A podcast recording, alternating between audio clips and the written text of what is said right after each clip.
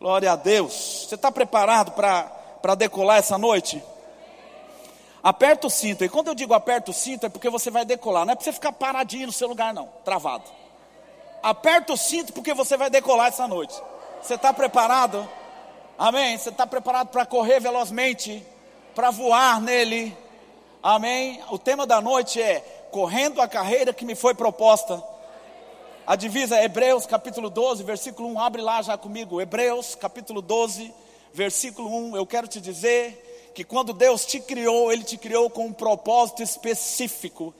Deus, isso não é chavão, Deus tem um plano específico para a sua vida. A Bíblia fala que Deus tem um plano geral para o homem, e esse plano já nos foi anunciado, já foi revelado, não há mistério algum acerca do plano e da vontade de Deus para a humanidade, a vontade de Deus para o homem é Cristo, amém, gente?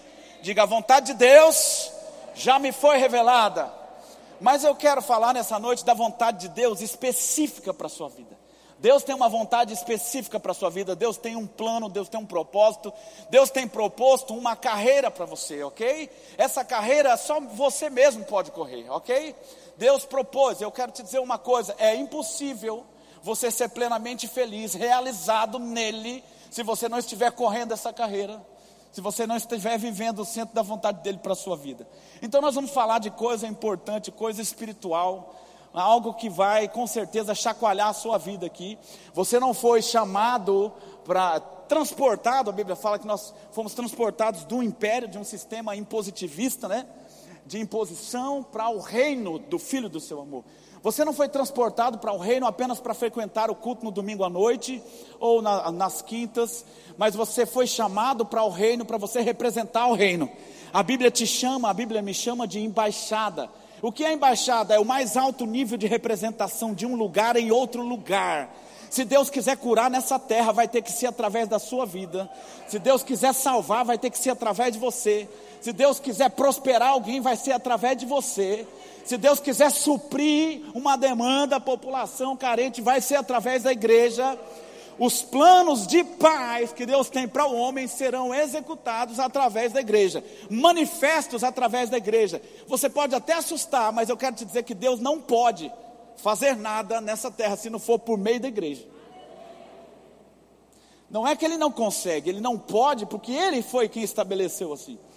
Ele nos delegou o poder, nos delegou a autoridade. É por isso que eu quero dizer que Deus tem uma carreira proposta para você. Deus tem um plano específico para você, algo extraordinário. Amém? E é bom que você fique atento, porque Deus deseja que você corra velozmente essa carreira.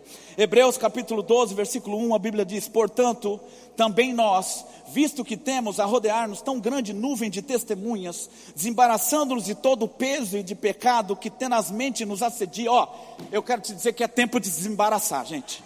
É tempo de sacudir, deixar o pó cair, é, é tempo de, de sair fora de tudo aquilo que tenta te embaraçar. A Bíblia fala: deixando então todo o peso e o peso do pecado que tenazmente nos assedia, ele fala: corramos. Corramos como? Não é de qualquer forma, mas corramos com perseverança a carreira que nos está proposta. Como eu faço isso? Olhando firmemente para o meu autor e o meu consumador minha fé começa nele, ele é o autor. Minha fé termina nele, ele é o consumador. Quando eu nasci de novo, minha fé foi gerada ali, porque eu decidi crer em Jesus Cristo, ele é o autor da minha fé. Quando eu partir para estar com o Senhor, minha fé, eu não vou precisar de fé no céu, amém? Fé para agora, fé aqui na terra, amém? E é por isso que ele é o consumador da nossa fé. Então, correr a sua carreira significa que você tem que olhar firmemente, estar atento, fixar os seus olhos em Cristo, que Ele é o autor e consumador da nossa fé. Diga glória a Deus. Então, desde o início de todas as coisas, Deus tem proposto uma carreira para o homem. Deus tem um plano para o homem. Esse plano é desenvolvido por meio da maturidade. Quando Deus cria Adão, ele estabelece um trilho, uma carreira para Adão. E Adão ia se alimentar da árvore da vida. E Adão ia amadurecer, crescer através do conhecimento de Deus, se alimentando da árvore da vida, que é uma simbologia da palavra ou de Jesus, de Cristo hoje, né? Então Deus criou o homem para poder é, correr uma carreira, criou o homem é, com um plano, com um plano poderoso. Mas o homem decidiu sair fora desses caminhos. Quando você nasce de novo, a sua comunhão com Deus foi restaurada em Cristo. Você está aqui comigo? Diga graças a Deus. Porque a Bíblia diz, irmãos, em João capítulo 15, versículo 5, que sem Ele nada você pode fazer. Ele fala: Eu sou a videira, vocês são apenas os ramos, ok? Se vocês estiverem em mim, vocês vão dar fruto. Você já viu o ramo dar fruto fora, é, desconectado ali da videira? Não tem como. Uma vez que a nossa comunhão foi restaurada, a inspiração foi restaurada, a influência divina foi restaurada, então você está de volta ao livre-arbítrio para poder viver a vontade plena de Deus para a sua vida. Isso é bom demais, não é verdade? Deus te traz de volta, Deus abre os seus olhos para que você possa correr a sua carreira. Amém? Deus tem um plano para você, Deus tem uma vida extraordinária para você. E quando ele fala sobre plano, ele diz em Jeremias: Jeremias, olha, eu bem sei os planos que tenho a respeito de vós.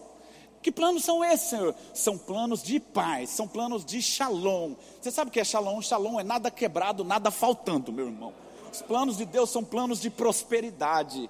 E prosperidade, para você que já conhece o termo dessa palavra, prosperidade não é apenas ter, mas está mais ligado a ser, está mais ligado a uma jornada, a uma caminhada de sucesso uma caminhada de vitória. Então, essa caminhada é dentro do propósito de Deus para a sua vida, é correndo a carreira que Ele propôs para você na sua vida. Sabe, eu não estou falando de você apenas ser alguém bem sucedido financeiramente, mas eu estou falando onde você colocar as plantas dos seus pés, você ser bem sucedido, onde você colocar as suas mãos, Deus usando ali as suas mãos. Eu estou falando de você viver a paz de Deus que excede todo entendimento, andar na alegria do Espírito, ser alguém realizado porque tem consciência que está vivendo o centro da vontade de Deus, no centro da vontade de Deus.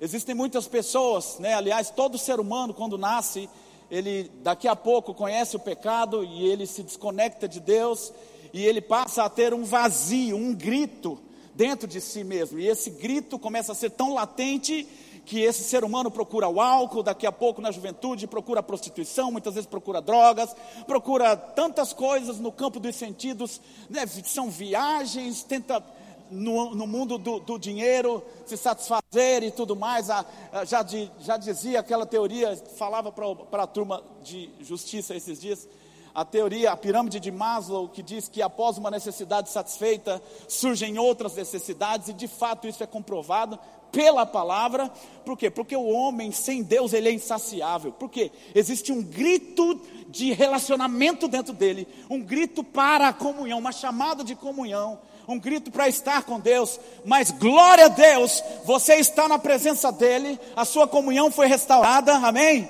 A sede que o homem tinha de justiça foi saciada, diga eu sou justiça de Deus, amém? E o que é ser justiça? É estar numa posição ideal diante dEle, na presença dEle, posição de filho, filho amado. Você voltou para o livre-arbítrio e você está pronto para viver a vontade dele para a sua vida. Quer coisa melhor? Mas sabe qual é o problema? Que muita gente, infelizmente, deixa de se alimentar da árvore da vida. E o que é a árvore da vida hoje, senhor? Pastor, é a palavra. E aí não renova a mente, porque o processo de renovação da mente é um processo vitalício. Todo dia, quando eu acordo, eu devo renovar a minha mente. O meu espírito foi salvo, mas a minha alma está sendo salva, está se moldando ao meu espírito à medida que eu medito na palavra. Amém? Você está aqui comigo? À medida que eu medito na palavra, a Bíblia diz: e não vos conformeis com este mundo, mas transformai-vos. Essa palavra transformai-vos é metamorfo. Metamorfo é, vem de metamorfose, que significa aquele processo de transformação que você já conhece. O exemplo que a gente sempre dá é da, da lagarta, que se transforma em borboleta. Transformai-vos pela renovação da mente. Essa renovação é metanoia. Quando você renova sua mente com a palavra, você pode ser transformado. Não existe metamorfose sem metanoia. Quanto mais você renova sua mente pela palavra, mais você é transformado. Lá em Efésios capítulo 4, a Bíblia fala que nós devemos nos despir do nosso velho homem e nos revestir daquilo que a gente é por dentro. Ou seja, do homem que foi gerado segundo Deus. Que é isso, pastor? Isso é transformação. Transformação pelo conhecimento, transformação pela renovação da mente. Como é que eu vou me despir do velho homem? A partir do momento que eu renovo a minha mente. Tem alguém que está comigo aqui? Aleluia. Então Deus traz você para o livre-arbítrio, para uh, o poder de escolha novamente, porque o homem sem Deus não tem esse poder de escolha. Não, o homem sem Cristo não tem, ele é influenciado pelo diabo. Todas as suas ações são influenciadas por Satanás. Você está de volta para o livre-arbítrio, você está feliz com isso? Você tem poder de escolha. Está em suas mãos o poder de decidir entre ser ou não ser aquilo que Deus projetou para você, correr ou não carreira, correr a carreira que Deus idealizou para você, viver ou não viver os planos de Deus para a sua vida, entre pecar e não pecar. Você está de volta para o livre-arbítrio. Você está feliz com isso? Essa é a vontade de Deus. Deus não te criou para você ser marionete na mão dele. Deus não quer manipular ninguém. Não, não, não. Deus não tem esse caráter. Pelo contrário, relacionamento, adoração para ser legítimo, tem que existir livre-arbítrio. Você está aqui comigo? Amém? Diga, chegou o tempo de correr velozmente. Aleluia, glória a Deus. Abra sua Bíblia agora em Atos capítulo 20, versículo 4. O apóstolo Paulo, ele tem uma, um senso, uma compreensão muito forte, extraordinária até digo, sobre, sobre esse correr a carreira sobre o viver a vontade de Deus, os planos de Deus. O problema, irmãos, é que quando a gente se converte, o problema não é quando se converte, o problema é quando passa o tempo, né? No momento da conversão, o que, que acontece? As pessoas ficam cheias, de, toda entusiasmadas, cheias de vontade de querer crescer, de avançar, de servir na igreja, de viver a vontade de Deus, mas vai passando o tempo, encontra um aqui que pisa no pé, encontra o outro que pisa no calo, é uma situaçãozinha na igreja ali, outra aqui, daqui a pouco a pessoa vai murchando, e vai murchando, e daqui a pouco vai perdendo aquele entusiasmo com a palavra, aquela alegria do novo nascimento, a alegria da salvação, e daqui a pouco não lembra mais ou deixa começa a tratar como comum aquilo que é precioso, que é a vontade ou a palavra de Deus, e daqui a pouco não pensa mais, deixa que os rudimentos, as coisas desse mundo o influenciem. E daqui a pouco vai, vai vivendo uma vida morosa, né? uma vida insossa, insensível. Né? Porque a mente já vai cauterizando também. Atos capítulo 20, versículo 24, olha só o entendimento que o apóstolo Paulo tem. Pega isso, ele diz assim: Olha, porém, em nada considero a vida preciosa para mim mesmo. Olha isso, irmãos. Aí ele fala: Contanto que eu complete, olha aqui para mim, a Bíblia diz que melhor é o fim do que o início das coisas. Porque começar é até fácil, sabe, irmãos? Mas para Deus o negócio é terminar. Aí o apóstolo Paulo fala: Eu não considero a minha vida em nada preciosa, contanto que eu complete ou que eu cumpra o ministério, a minha carreira e o ministério que recebi do Senhor Jesus para testemunhar o Evangelho da graça de Deus. E deixa eu te falar uma coisa: talvez você fale, ah, tá, mas o apóstolo Paulo, pastor, ele tinha um chamado apostólico. Eu não tenho chamado de púlpito. Se você vê, ele termina falando para testemunhar o Evangelho da graça de Deus a sua carreira está ligada a testemunhar o evangelho da graça de Deus, seja em qual área for, seja qual for o seu dom, seja dentro dos cinco dons ministeriais, seja no ministério de socorros, no apoio, seja como investidor do reino, seja como patrocinador, mas é testemunhar o evangelho da graça de Deus. Todos nós que estamos aqui nessa noite temos um chamado, um chamado, fomos chamados para correr a nossa carreira, e Deus está diretamente interessado que você acorde para isso. A Bíblia fala: "Desperta tu que dorme" dormes, Cristo te esclarecerá. Ei, Deus quer que você corra a sua carreira. Amém. Aleluia. Então eu trouxe alguns dados aqui, presta atenção nisso, para você ver como é sério o negócio. Como o diabo tem trabalhado.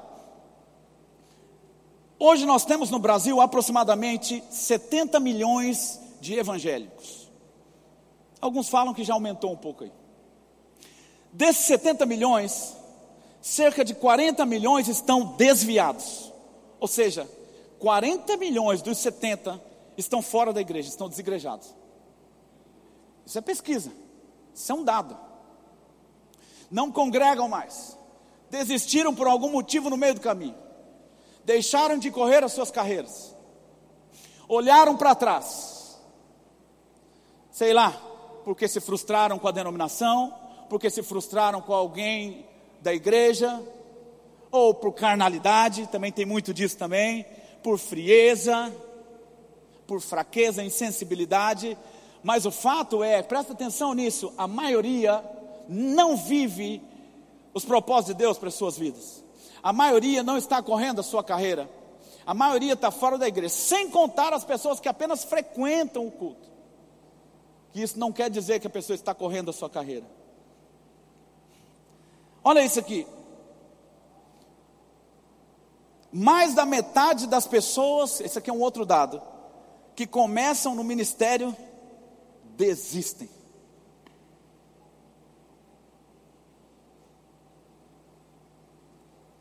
O apóstolo Paulo diz lá em 2 Timóteo: Eu combati um bom combate, completei a minha carreira, guardei a fé. Então, Deus está querendo provocar algo em você aqui nessa noite, gerar um, um uau, uma intensidade diferenciada para que você eh, tenha compreensão entendimento sobre você viver o centro da vontade de Deus, viver os planos de Deus para a sua vida, e não ser mais um. É impossível, presta atenção no que eu vou te falar, é impossível você deixar um legado nessa terra se você não estiver vivendo o centro da vontade de Deus para sua vida. Talvez você ache que o seu legado é ser um missionário, talvez não é nem isso.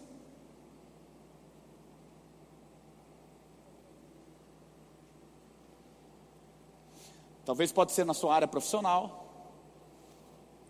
Talvez pode ser na família. Mas o fato é que se você não estiver correndo a carreira de Deus, se você não estiver vivendo o plano de Deus para a sua vida, você não vai deixar legado nessa terra. 1 Timóteo capítulo 1, versículo 18, a Bíblia diz assim, presta atenção, não precisa nem abrir, só anota, depois você vai.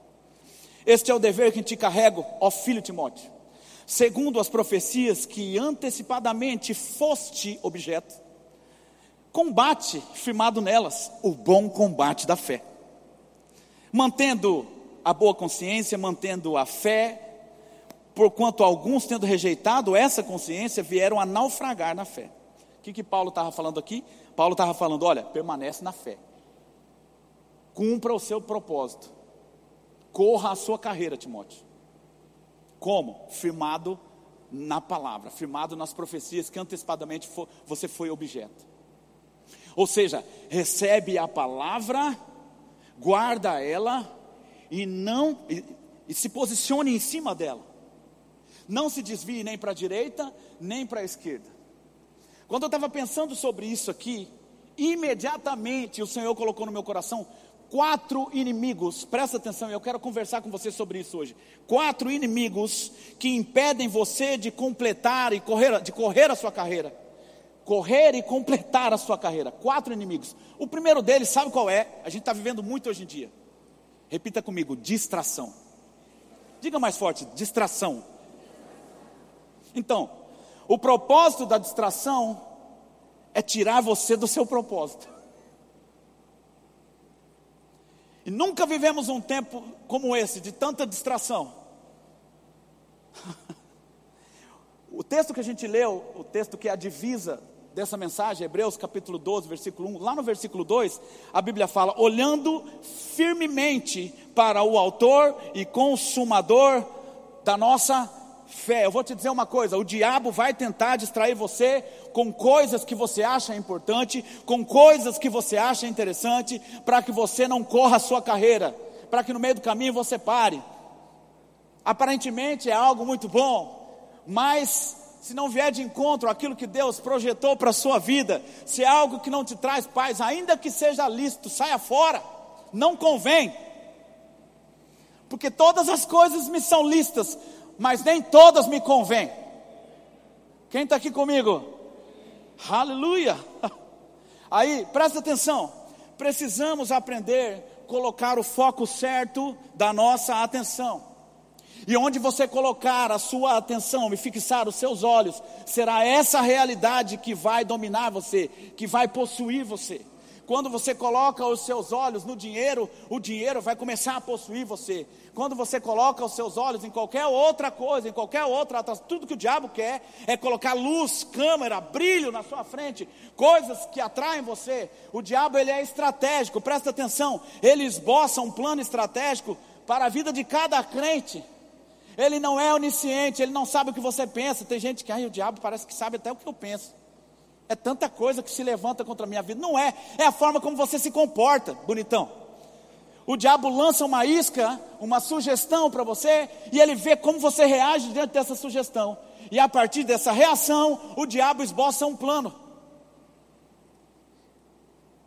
E aí ele começa a te distrair, te distrair. E é onde você perde o foco. Tira o foco do autor e consumador da sua fé. Muitas pessoas estão improdutivas, sabe por quê?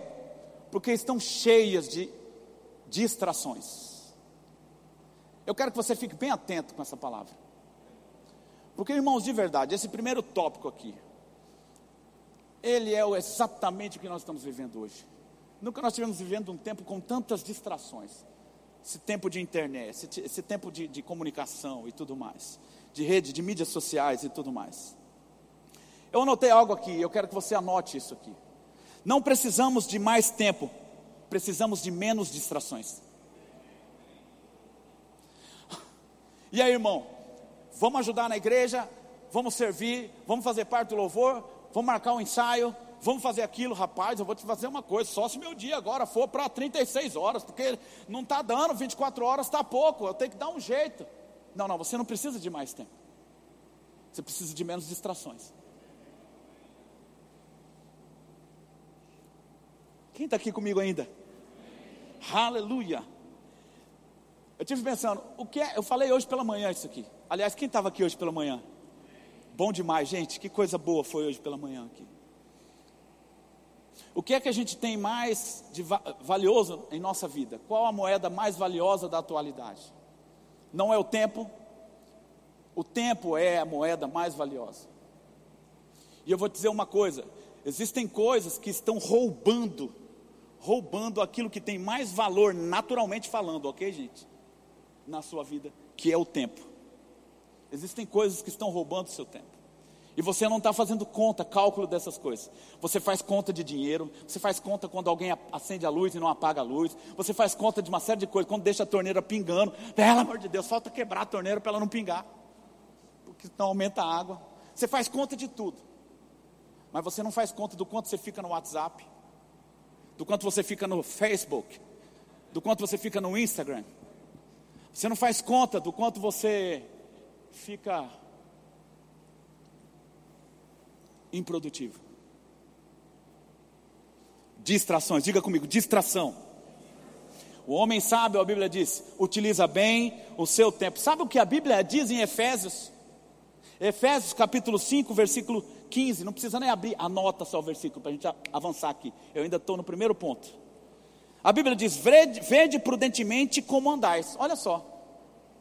Aí ele fala: remindo o tempo. Meu Deus do céu. Existem coisas que disputam a nossa atenção. E é aquilo que eu acabei de falar, onde você focar a sua atenção, fixar os seus olhos, essa realidade vai possuir você. O diabo está lançando um monte de coisa para chamar a tua atenção, para te distrair, para que você tire os olhos daquilo que Deus tem para a sua vida. Você vem domingo aqui e você volta para o prumo, é impressionante. Na segunda-feira já começa a ficar todo, todo torto já, já sai do prumo. Quase eu dancei a dança do Michael Jackson aqui agora. Quem está aqui comigo? Aleluia, aleluia. O celular, gente, e a internet são os maiores ladrões de tempo que existe. Ele rouba comunhão entre pai e filho. Ele rouba tempo de mesa. É verdade. Comunhão entre cônjuges. Ele rouba tempo de comunhão com Deus, com o Espírito, de oração em outras línguas. Ele rouba tempo de leitura da palavra, celular e internet. Eu não sei se você sabe, mas no seu celular, não sei se são todos. Guilherme talvez pode me corrigir, o pessoal da mídia. Você consegue ir lá em configurações, você consegue saber, aplicativo por aplicativo, quanto tempo você gasta em cada um desses aplicativos. Sabe, eu esses tempos, eu fui ver isso, eu dei uma assustada. Não vou falar nada aqui não para não me entregar.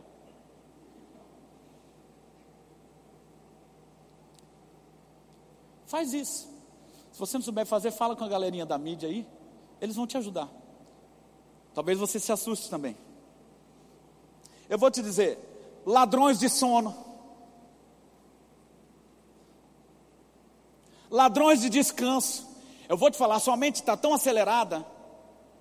E às vezes as pessoas querem saber o tempo inteiro o que as outras pessoas estão fazendo, o que, o que até em todas as áreas, o que outra igreja está fazendo, o que fulano faz, o que o outro profissional da minha área está fazendo, o que não sei o que, papá, papá, e você não dorme, e você não descansa, a sua mente fica acelerada. Ladrões, sabe o que é isso? São distrações. E o diabo tira a sua serenidade, a sua lucidez espiritual. Você está me entendendo? Diga comigo, distrações. Diga mais forte. Aleluia. Eu vou te falar. Pessoas estão pagando caro em pacotes de férias. Sabe para quê? Para ficar no celular, uma na frente da outra lá na praia. Estou te falando. Eu já vi isso. Eu fui para um resort ano passado. E aí eu ficava impressionado. A gente parava na, na, na beira da praia ali, eu contemplando aquela beleza, eu olhava para o lado, pessoal. O outro. O casal aqui. E o filho quase se afogando lá. Meu Deus do céu. As pessoas estão pagando caro para ir no. Vamos no restaurante chique, bem, vamos, vamos, vamos, vamos lá. O mais top de todos. Chega lá no restaurante. Você está sendo roubado. Você está sendo roubado. Estão roubando você. Estão te distraindo. Você não está atento a isso.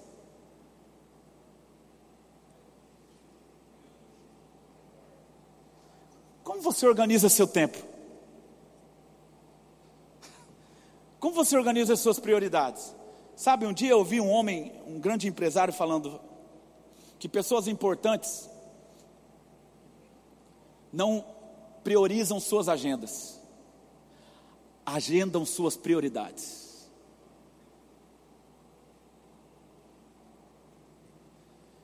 Esse negócio de falta de tempo para fazer algo que é essencial é balela. Eu vou falar, é mentira. Porque o que é? Existem três categorias de ações: as coisas que são acidentais, aquilo que te pega de surpresa, as coisas que são importantes, são relevantes, tem que se fazer, tem que executar, por quê? Porque é algo importante. Agora tem uma categoria que é essencial, as coisas que são essenciais. E sabe o que é essencial para a gente? Buscar em primeiro lugar o reino de Deus e toda a sua justiça. E todas essas coisas. Que coisas? Tudo isso. Comer, beber, vestir, Todas essas coisas que as pessoas estão dando prioridade, vos serão acrescentadas. Essas são coisas essenciais. Quando alguém te colocar em uma situação de coisas essenciais para a sua vida, de coisas que são espirituais, você não tem que inventar desculpa, você não tem que falar que não tem tempo. Você tem que lembrar dessa mensagem hoje e falar: não, não, não, não, eu tenho que correr a minha carreira, eu tenho que priorizar, eu tenho que agendar as minhas prioridades deixa eu olhar na minha agenda se eu tenho tempo. Não, não, não. Prioriza na sua agenda as suas prioridades. Agenda as suas prioridades. Quem está aqui comigo? Aleluia. Uh, aleluia. Você organiza seu tempo, anotei aqui, para você orar. Se você não organiza o seu tempo para você orar, me desculpe. Você ora acidentalmente.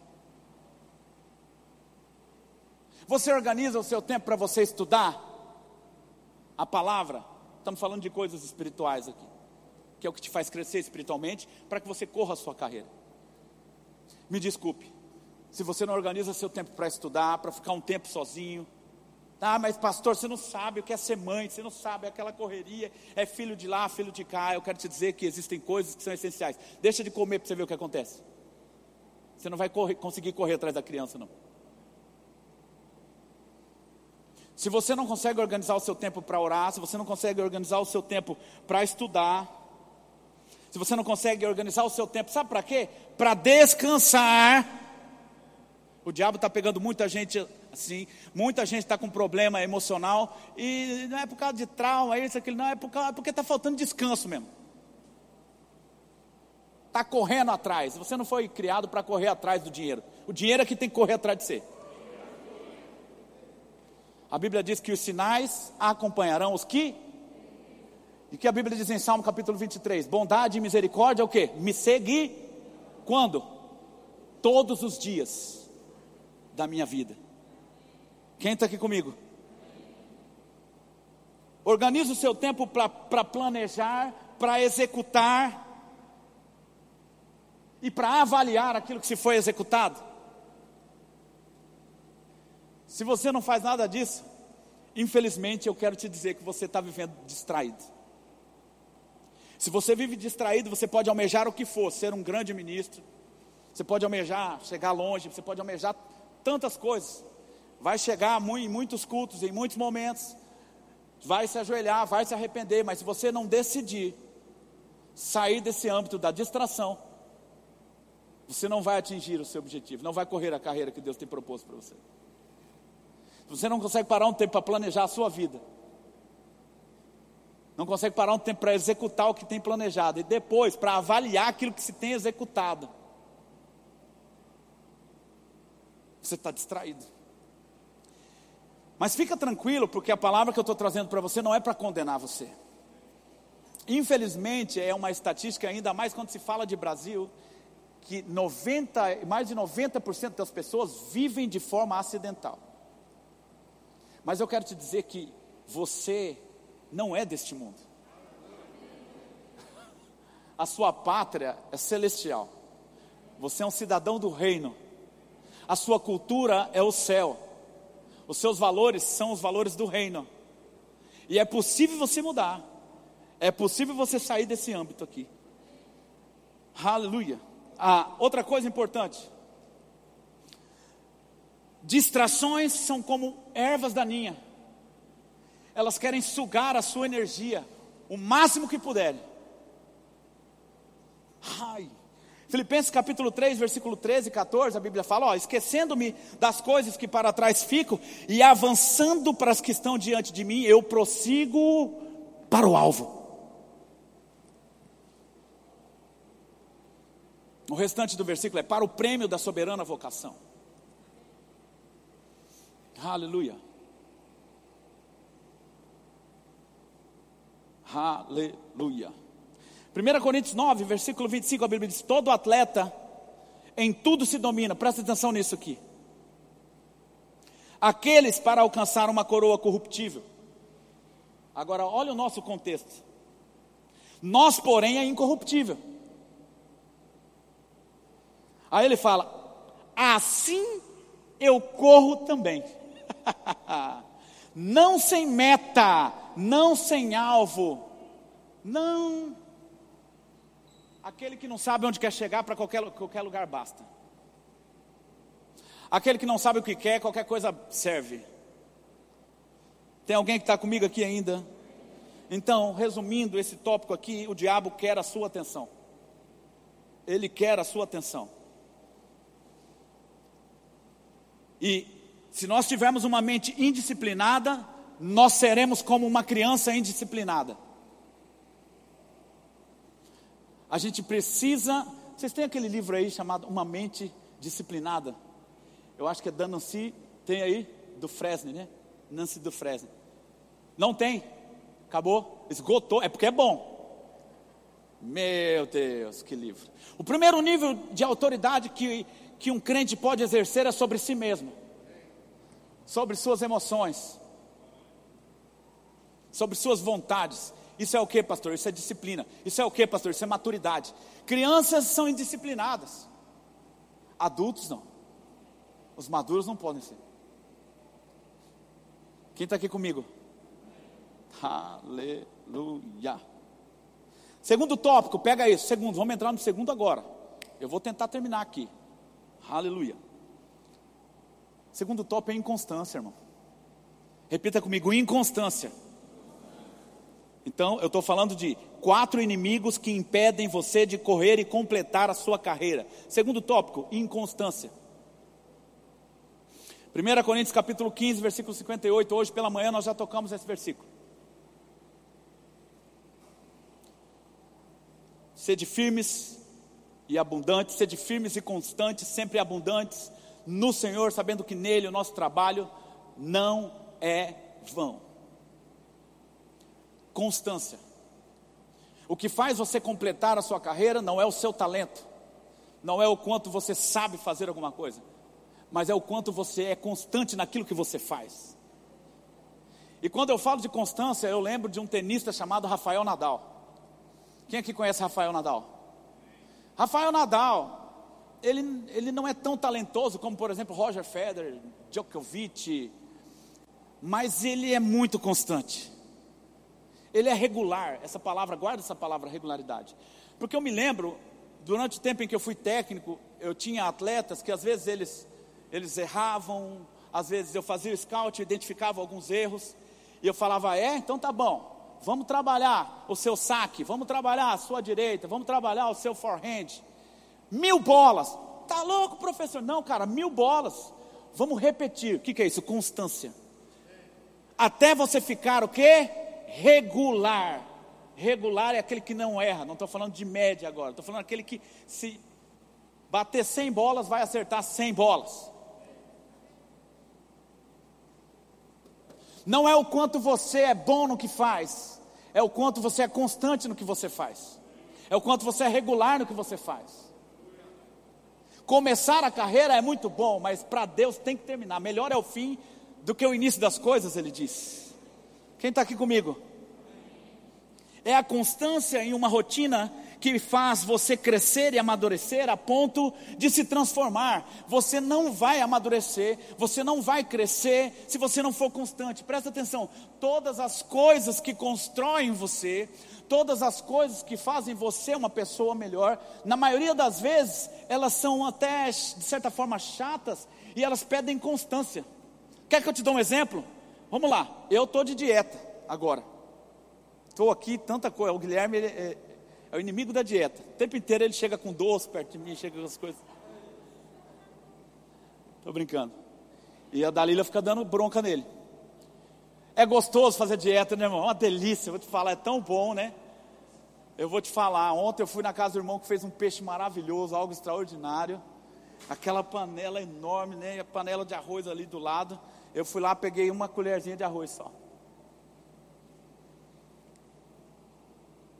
Mas eu aprendi uma coisa no que diz respeito à dieta, porque eu já tive muitos efeitos sanfonas na minha vida. Esse negócio de efeito sanfona eu não quero nunca mais na minha vida. Eu quero viver um estilo de vida agora saudável. Você tem que viver o um estilo de vida de fé. Fé não é opcional para você usar fé quando você precisa. Você precisa andar por fé. O justo vive pela fé. E se retroceder, o Senhor fala: minha alma não tem prazer nele. Não é assim, gente? Quer ver outra coisa? Fala a verdade, vamos lá. Academia. Quem gosta aqui de malhar? Eu sei que vai ter um ou outro marombeiro aí que gosta.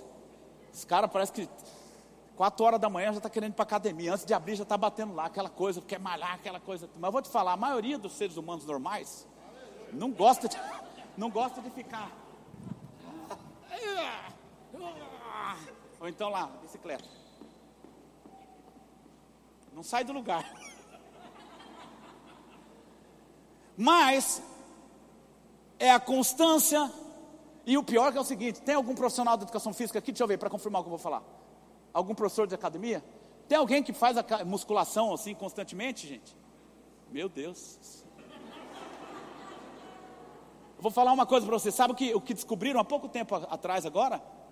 Que não é o peso que vai te dar músculo, é a repetição. Os caras estão fazendo agora com peso pequeno, um pouco menor, mas estão repetindo mais vezes. O que, que é isso? Diga comigo: constância. Constância. Constância. Sabe como você regula, por exemplo, você que já está mais de idade um pouco, está comendo um pouquinho a mais, o seu, seu colesterol, seu não, do, do inferno, do cão, é, triglicérides e tudo mais? Sabe como? Não é sair correndo igual uma turbina por aí, que você vai correr 200 metros, você vai desmaiar. Não, você vai fazer uma horinha andando. Uma hora. O que, que é isso? Constância. Tem muita gente que quer começar como Ayrton Senna, meu filho, mas não, vai, não, não, não passa 100 metros ali. Já viram um Rubim Barrichello? Quem está aqui comigo, gente? A maioria das coisas que te constrói, elas exigem de você constância. Que tem de gente que desiste no meio do caminho, começa um curso para, começa uma faculdade para, começa um rema para, começa a servir na igreja, desiste, começa, entra no ministério, para, não é esse não, eu vou para o outro, aí eu vou para o outro, crente, é, crente macaco eu falo, vive pulando de galho em galho. Quem está aqui comigo? Uh, aleluia. Ó, é a constância em uma rotina que te faz crescer e amadurecer a ponto de se transformar. Como? Constância na oração, constância no louvor, constância na leitura da palavra, uh, constância no congregar, constância no servir, constância no andar em amor, constância no se submeter à liderança, não é se submeter, é aquela coisa, né? O cara, Benerim veio na cidade, uma, uma unção poderosa e, e o cara voou, né? Saiu voando, aí volta para a igreja e fala, agora eu vou os planos de Deus para mim. Aí, primeiro dia, já chego, pastor, vou me submeter a tudo que o senhor falar aí, pode mandar, pode mandar. Dura uma semana, daqui a pouco já está rebelde de novo, já tá, chutou o balde. É a constância. É a constância que vai fazer você amadurecer, crescer. Ninguém pode contar com alguém constante. Alguém inconstante não consegue liderar ninguém. Ninguém segue o inconstante.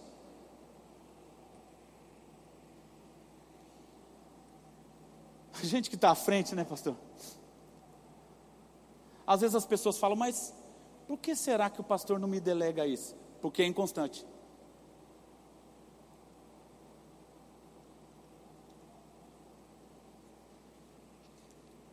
Rapaz, nenhum amém. Mas vamos lá, eu vou falar sobre Mike Murdock aqui, porque você deve, mais famoso, você deve. Mike Murdock, ele diz o seguinte: o segredo do seu futuro está escondido na sua rotina diária. Ai, meu Deus do céu, olha isso. Aleluia. Uh! Aleluia. Tiago capítulo 1, versículo 7 e 8 diz: Não suponha que esse homem, que homem? O homem dobre, o homem inconstante, não suponha que esse homem alcança, homem alcançará do Senhor alguma coisa. Aí ele fala: homem de ânimo dobre, inconstante em todos os seus caminhos. Não termina nada do que começa. Sua constância demonstra o seu nível de maturidade. Aleluia. Diga comigo, inconstância. É outro problema, outro inimigo, outro impedimento. Terceiro, estamos indo para o final, ok? Imaturidade, gente.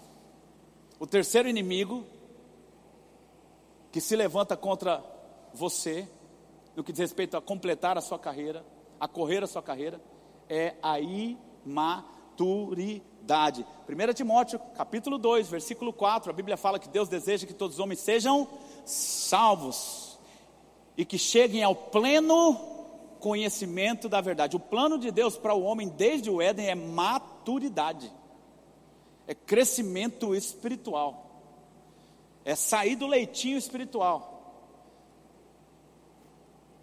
sair da posição de, recebe, de receptor, sair da posição daquele que quer só usufruir. Eu sempre digo na igreja: crianças consomem, adultos pagam a conta. Obrigado, Guilherme. Só aleluia. Foi você que fez aleluia? Glória a Deus. Muitas vezes a gente acha que é a nossa liderança que impede o nosso crescimento, mas na maioria das vezes é a nossa imaturidade, irmãos. Eu já vivi isso. Hoje de manhã eu, eu testemunhei um pouco para quem veio aqui. E o desejo de Deus é a nossa maturidade espiritual. Deus criou o homem para isso, para avançar, para crescer, para estar em constante crescimento, constante avanço, constante amadurecimento. A Bíblia diz em 1 Coríntios capítulo 2, versículo 6, olha o que o apóstolo Paulo fala, ele fala, entretanto, expomos sabedoria aos mais experimentados. O que, que é isso? O apóstolo Paulo ele falava com mais profundidade a crente mais madura, entendeu? Existem coisas em Deus que só maturidade vai nos fazer enxergar e identificar caminhos. O que a gente falou hoje pela manhã aqui, estações, discernimento de estações, de tempos. Só maturidade vai nos fazer enxergar. Olha só, Moisés era um homem bom, sim ou não? Era um homem de Deus, sim ou não? Mas sabia que ele não entrou na terra prometida? Sabe por quê? Porque ele ficou com raivinha. Ele foi imaturo, num momento que não podia ser. Um grande homem de Deus, gente. Mas ele não entrou por causa da imaturidade. Quer ver outro imaturo? Saul. Saul não foi ungido para ser rei, não foi ungido por Deus. Ele era um homem de Deus. Mas por causa da imaturidade, não avançou. O quarto ponto, para a gente terminar, é falta de perseverança. A Bíblia diz em Hebreus capítulo 10, versículo 36. Se você conseguir, vai lá. Se não, eu vou ler, presta atenção. Eu não sei se vocês colocam aqui, mas tudo bem, eu vou ler aqui. Hebreus capítulo 10, versículo 36. A Bíblia diz: Com efeito, tendes necessidade de perseverança, para que, havendo feito a vontade de Deus, alcanceis a promessa. Nós precisamos entender que a promessa, no que diz respeito à obra da redenção, em sua totalidade, alcançar a promessa no que diz respeito à obra da redenção, é espírito, alma e corpo íntegros diante do Senhor.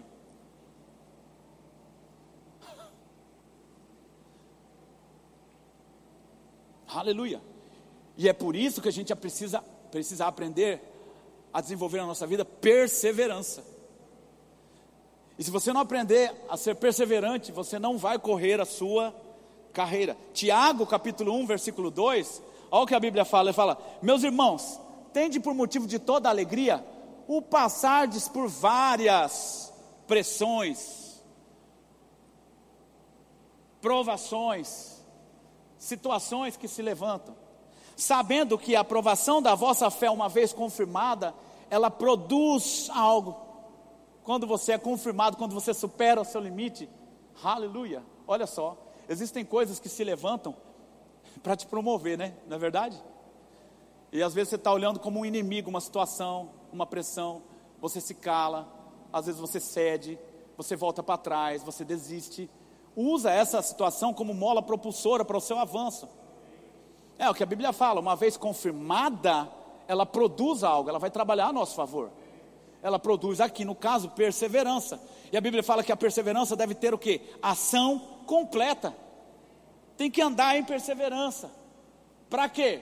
Para que sejais maduros, íntegros, perfeitos e em nada deficientes. É o que diz a Bíblia aqui. Repita comigo: perseverança. O crente que não persevera não termina o que começa, não termina nada do que começa. Pode até começar a correr a carreira, mas ele não completa. É aquilo que eu estava falando. Começa um curso, para. Começa outra coisa, para. Começa aquilo outro, para. Desiste, vai desistindo. Nunca conclui o que se começa para fazer. Eu costumo falar principalmente para os alunos do Rema. Quem foi que te chamou para fazer o Rema? Você foi influenciado por quem? Quando você veio, como você conheceu? Ah, foi através de uma aula demonstrativa. E o que te fez pensar que o rema seria bom para você? A palavra. Então, se é a palavra, a palavra é de Deus, né? É, então foi Deus que te trouxe. Então vou te dizer uma coisa: melhor é o fim do que o início das coisas. Se vier proposta, meu irmão, saiba que essa proposta ela vem para trabalhar contra. Quem está aqui comigo?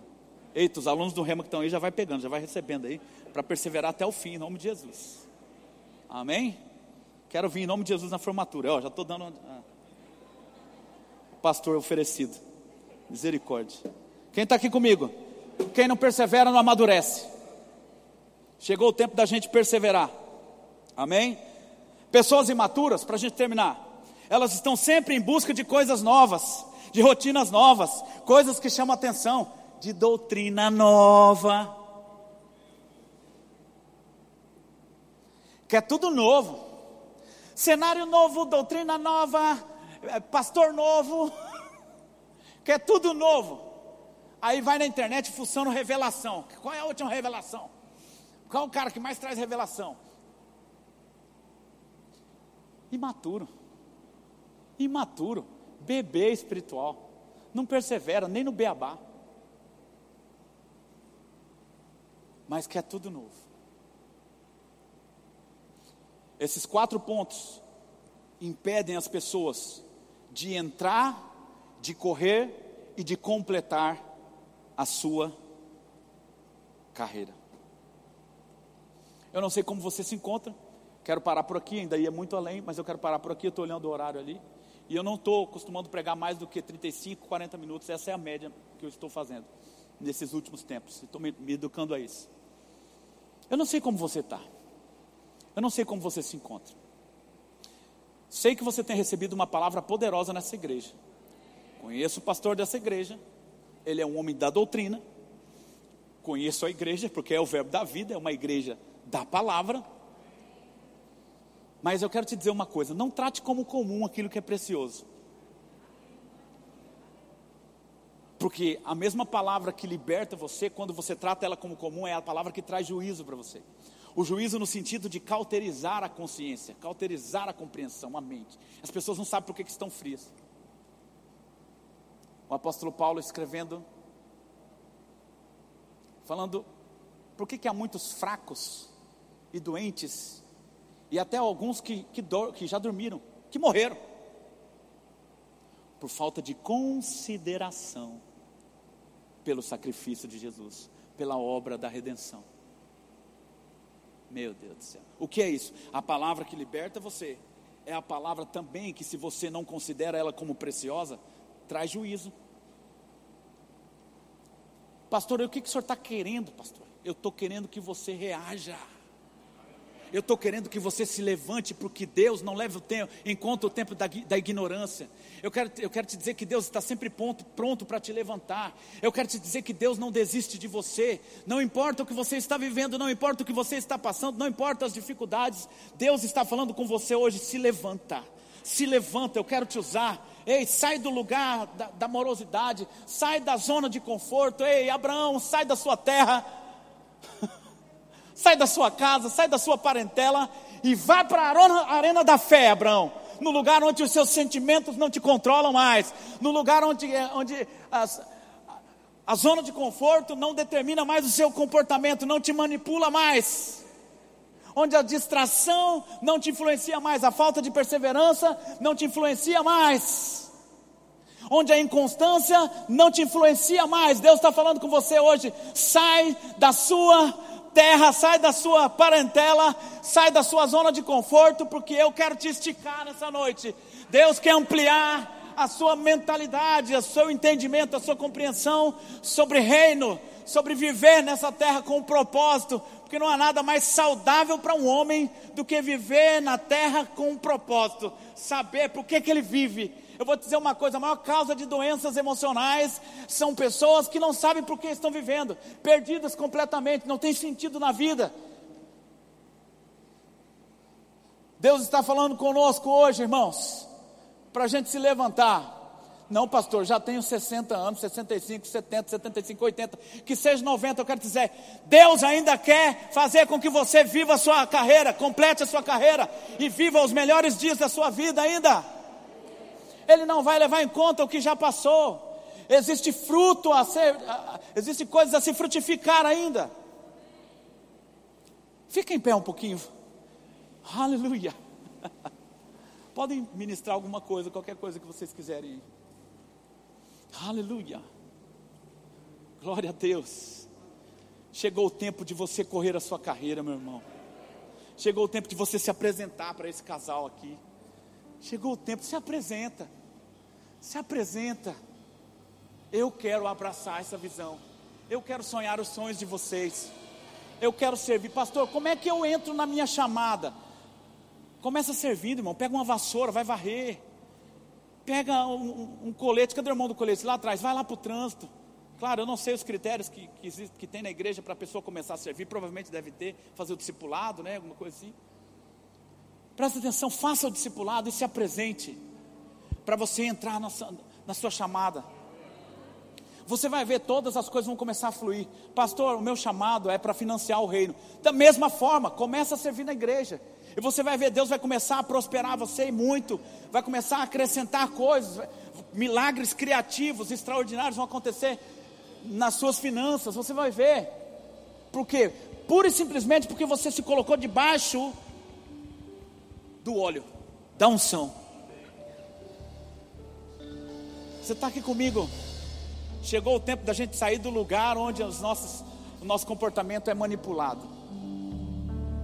Fraqueza, frieza, insensibilidade. O que, que é preciso fazer? Eu não sei, você sabe. Tem que pedir perdão, tem que liberar perdão, tem que falar com alguém, tem que desobstruir o canal. Eu digo, tem, tem que desobstruir o canal. Então faça isso hoje. É aqui, não é aqui. Vai sair daqui, liga, marca o encontro, faz alguma coisa, mas saia desse lugar, saia dessa teia de aranha que está te prendendo.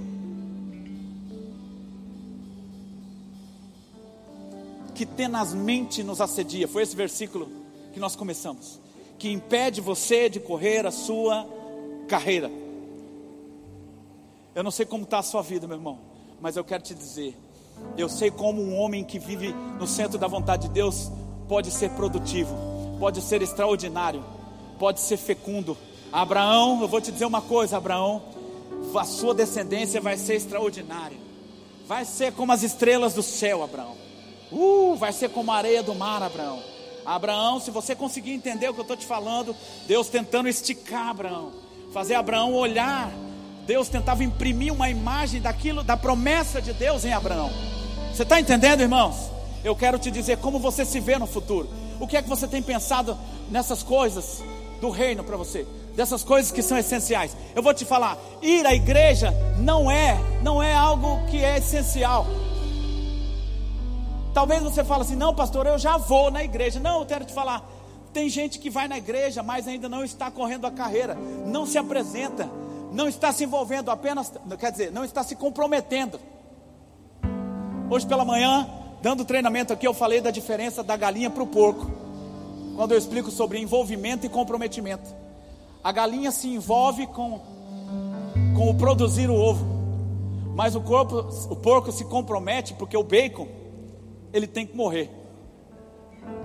Jesus disse: Eu não apenas sirvo, eu dou a minha vida. Tem alguém que está comigo aqui nessa noite? Deus está querendo levantar você por dentro hoje.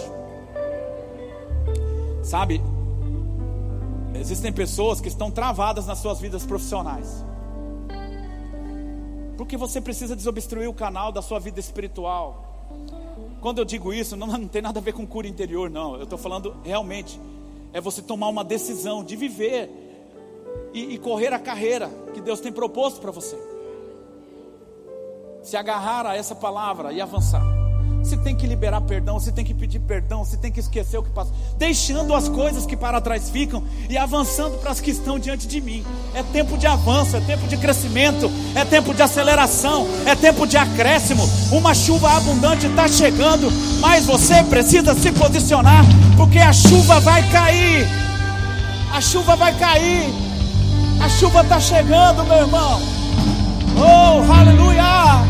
O apóstolo Paulo disse: A minha vida não tem por preciosa, contanto que eu cumpra, que eu corra a minha carreira, eu, que eu complete a minha carreira, e eu cumpra o ministério que eu recebi do Senhor Jesus. Essa é a minha e a sua prioridade. Não, não, não. Sua família é importante, mas eu vou te dizer uma coisa: a vontade de Deus é mais importante que isso. Tem gente colocando a família acima da vontade de Deus. A vontade de Deus é o quanto você ama Deus. Deus está acima da sua família, irmão. Não, pastor, eu me mato de trabalhar por causa da minha família. Não, primeiro que se matar de trabalhar é maldição da queda do homem. Deus não te chamou para se matar tra de trabalhar. Tem que ser leve. Quem está aqui comigo? Deus te chamou para correr a sua carreira. Sabe o que eu vejo aqui essa noite? Águias prontas para voar. É como se essa palavra te empurrasse.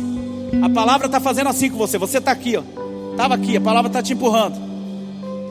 Agora é com você. Chegou o tempo de você voar.